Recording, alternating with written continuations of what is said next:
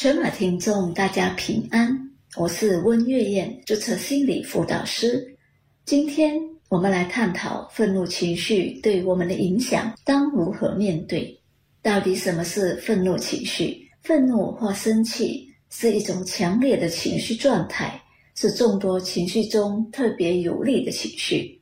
一个经验到愤怒情绪的人，会感受到挑衅、伤害、威胁而不舒服。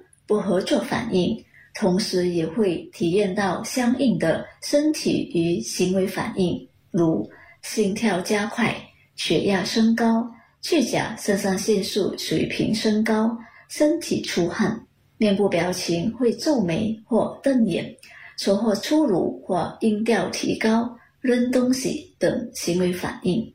愤怒除了呈现在身体与行为上。也会反映在心理和思想上，如有报复心态与想法，深感怨恨及埋怨，存有嫉妒心理或内疚等。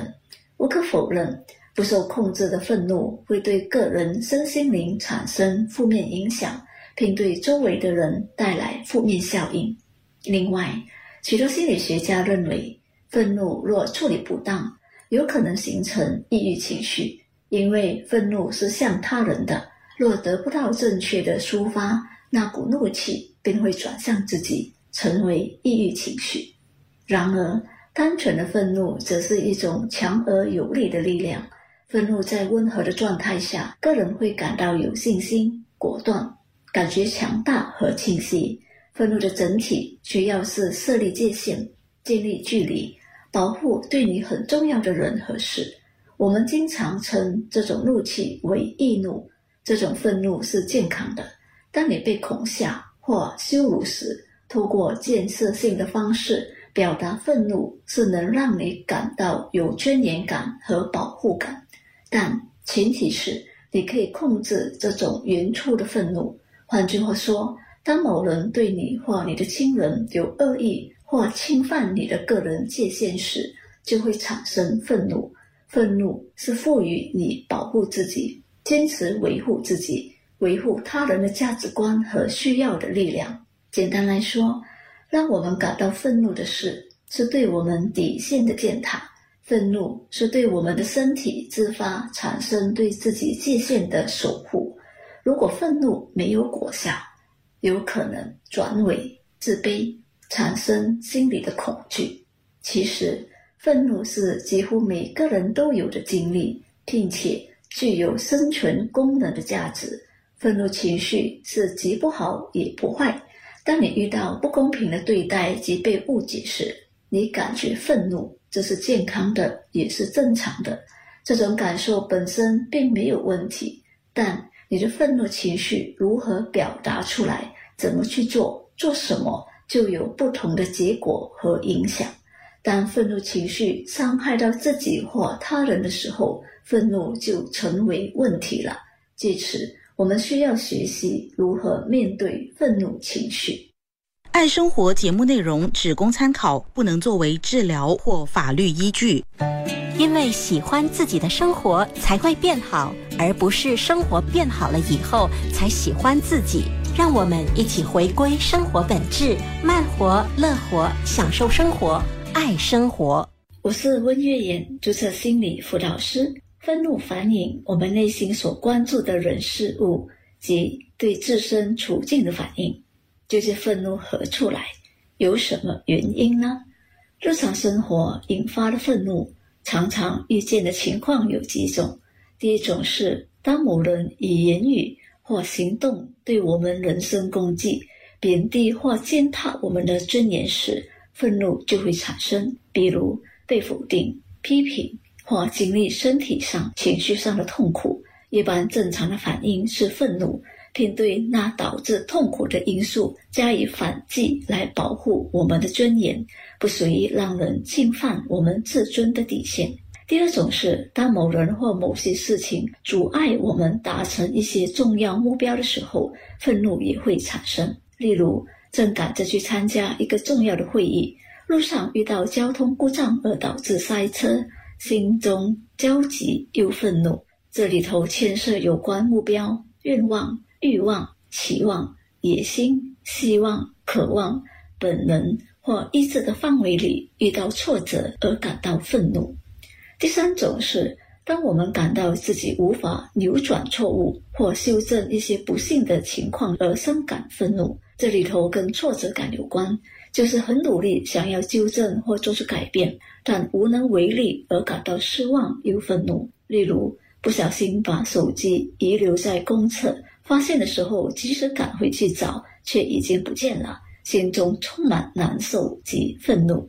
第四种是当某人或某事违反我们所看重的信念、价值观或个人原则时，愤怒便会产生。因为公平、公正、诚信、责任感等都是我们做人基本的原则，一旦被触犯，会产生偏待而感到愤怒。例如，同事在工作上为了自己的利益而污蔑其他的同事，让人愤愤不平。第五种是在重要关系里的矛盾和误解，加上沟通的问题而产生愤怒，生活在一起。有很多生活细节是需要注意及拿捏恰当，不然容易起火。有时候会因为太在乎或太担心重要的人而导致愤怒情绪，因为惧怕也会导致愤怒。由于某些原因，原本是惧怕的情绪，但呈现出来的是愤怒情绪。当你害怕而表现出生气，必使身边的人搞不清楚真相，继而。演变成怒气，制造怒气。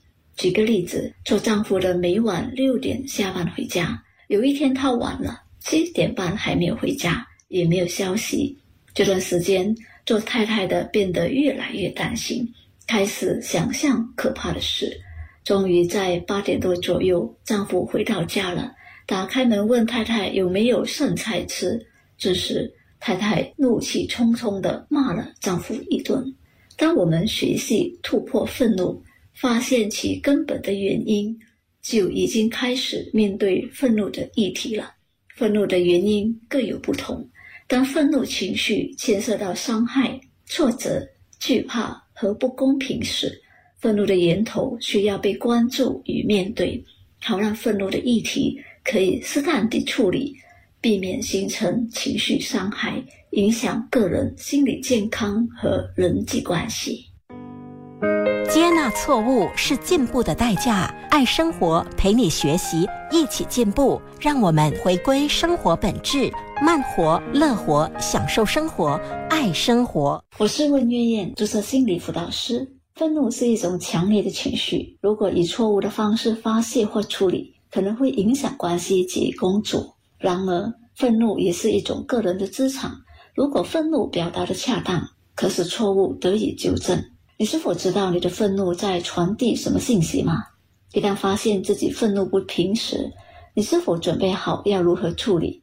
如果别人对你大发雷霆，你是否晓得要如何去面对呢？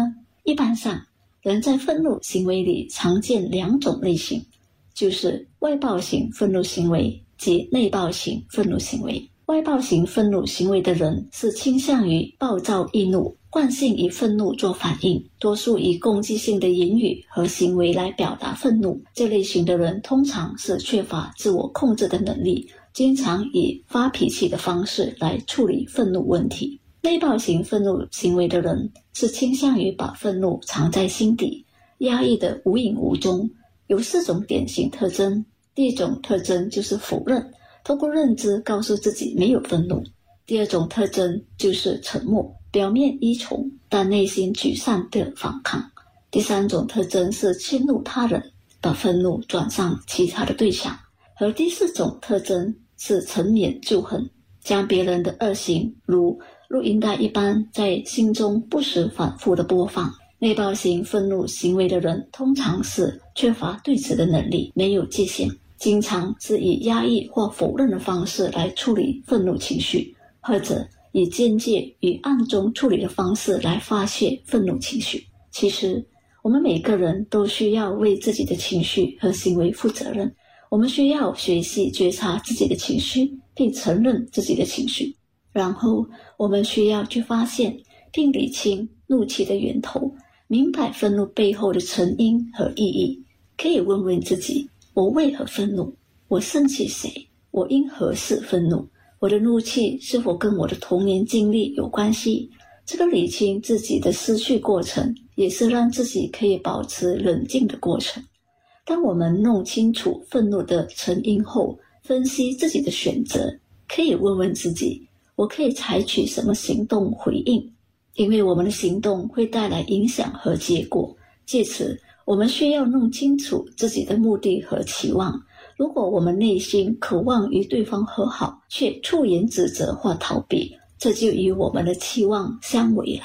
倘若可行，找机会与触怒自己的人坦诚倾谈，陈述自己的感受、想法及对事件的立场，并聆听对方解释，了解对方的感受、行为和意图，评估自己对事件的理解是否正确。接着坦诚沟通，或许对方会道歉，彼此饶恕；或许对方能澄清问题，共同寻求解决方案。让关系有成长的机会，当然也有可能对方拒绝沟通，但至少我们愿意用负责任的态度面对，就已问心无愧了。愤怒告诉我们，有些事情出了错，需要纠正，不论是要求他人公平对待或尊重，又或需要他人的赔偿或道歉。但在人生的处境中，我们不一定得到绝对公平的待遇。对于无法补偿的伤害或关系，我们需要学习饶恕与放下，不让愤怒吞噬我们生命的美好。祝福每位在愤怒情绪里挣扎的人，能找到成长的机会，不被愤怒情绪控制自己，有能力将愤怒转化为正能量，保护自己及他人。